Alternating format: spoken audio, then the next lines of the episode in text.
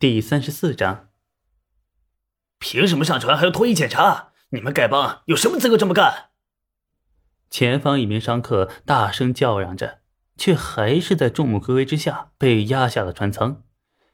一名穿着朴素的丐帮长老站出来啊，飞身跃到船棚顶上，大声喊道：“诸位，诸位，且听我一言。”在下是丐帮七代长老许少川，这些时守在此处，全因为听说有蒙古细作偷取了我大越军军图，要经过此地转道回蒙古，给诸位带来不便。许少川在这里给大伙赔不是了。凡是今日通过贴身检查的朋友，都可以在这里领一块通行牌。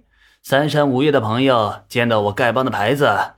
多少都会给几分颜面的。当然，我们丐帮也有女弟子，一会儿会有女眷搜查时会特别送到单独的船舱，由女弟子负责检查，还请大家放心。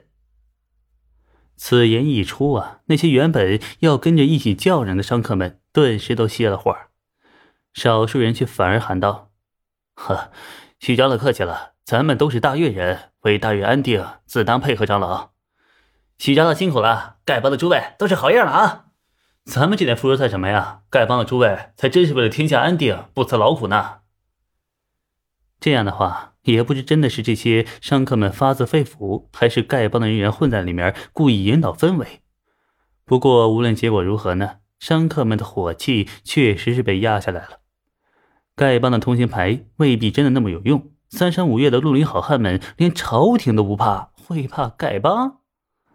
当然呀，这牌子也不能说无用，用来吓唬一些小毛贼还是很实惠的。原本在人群里打算蒙混过关的黄香，只能停下脚步。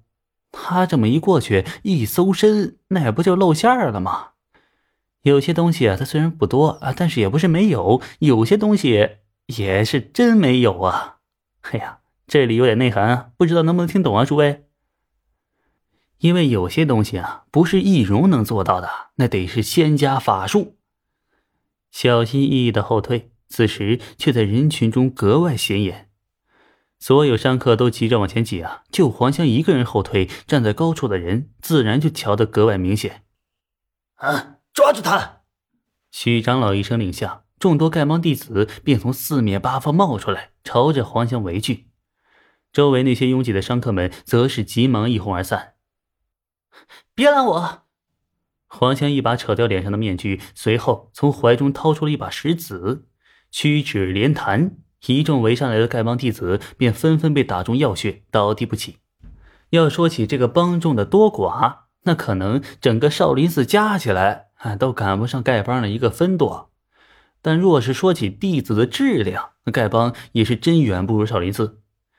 以黄香那点实力啊，在数十丐帮弟子的合围下，竟还是闯了出来，哈，足以见得呀。这大多数丐帮弟子或许也就是普通人水准，最多啊就比普通人多了几分狠劲儿。真正会武功的其实并不多。许长老隔空纵身而来，人在半空吹响口哨，顿时一阵犬吠乱叫，七八条恶犬不知从何处窜出来，围向黄香。黄香见这些恶犬凶悍，虽谈不上惧怕，却也是稍稍弱了几分胆色。再以弹指神通隔空打穴，便难有效果了。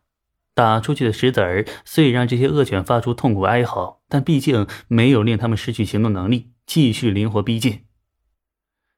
我是你们黄帮主的女儿，谁敢对我不敬？黄香大声喊道。一众丐帮弟子连同许长老纷纷停下脚步，面露诧异之色。那我的好女儿为何不告诉为娘一声，便离家出走了呢？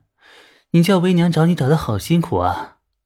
河面上传来一个柔美的声音，既带着花信妇人的温柔，又带着仿佛少女般的清澈。单单只是听这声音，便知道这声音的主人一定是一位风华绝代的美人。黄香听见这声音啊，那面色一垮，眼中流露出了明显的惧色，随后大喊。此处牙关何在？我是你们大越武皇的女儿，还不速速护我，送我上京！若是将我送你们皇上面前，连升三级也是少的。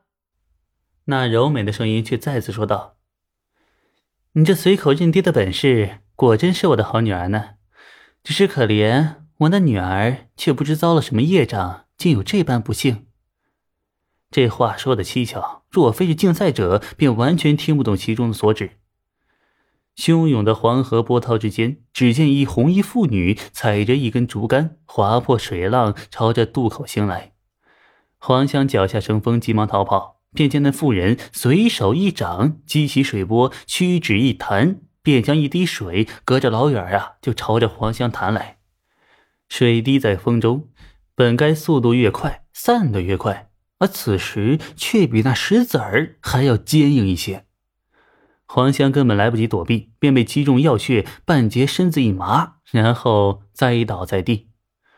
妇人这才慢吞吞的破水离开河面，纵身一跃，犹如轻灵的燕子一般，站在一处高高的旗杆上。只见这女子啊，容貌秀丽，眼波流转，就像会说话一样，肌肤雪白，身形窈窕，宛如少女一般。委实难以相信啊，她竟是一位十六岁少女的母亲。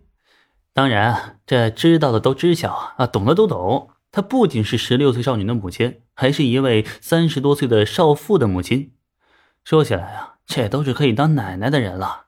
江湖上确实有可以长保容颜的神功，但是黄蓉能在半百之年还有这样的少女感，那绝对是天赋。黄香趴在地上，双手还在用力的往前爬，她不甘心倒在这里。明明有一个不错的开局，明明已经做好了扬名天下的计划，你还想跑？之前伪装倒是还不错，我竟然都被你蒙骗过去了。说实在话，我们本无仇怨，你与我实则一般。只是，你为什么偏偏就占了我女儿的身子呢？黄蓉用传音入密的手段对黄香说着满是恶意的话，语气中的冰冷与杀意啊，再也没有半点掩饰。愿只愿在你头错了身，下一次记得眼睛亮一点。说罢之后，黄蓉便要动手。她当然不会直接在众目睽睽之下杀死自己的亲生女儿，但是她却会用一道暗劲打入黄香体内，最多十天半月，黄香便会因为不治而暴毙而亡。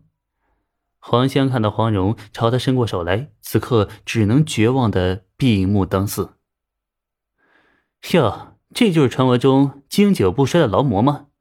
久仰久仰。毫不客气的说，我看过你至少几十篇同人文，都是不能播的那种。一道声音传来，打断了黄蓉的拉手。黄仙听到这个声音啊，已是一瞬间露出喜色，接着喊道：“小道士快走！你不是这个恶娘的对手。过十几年，等你神功大成，再来替我报仇。”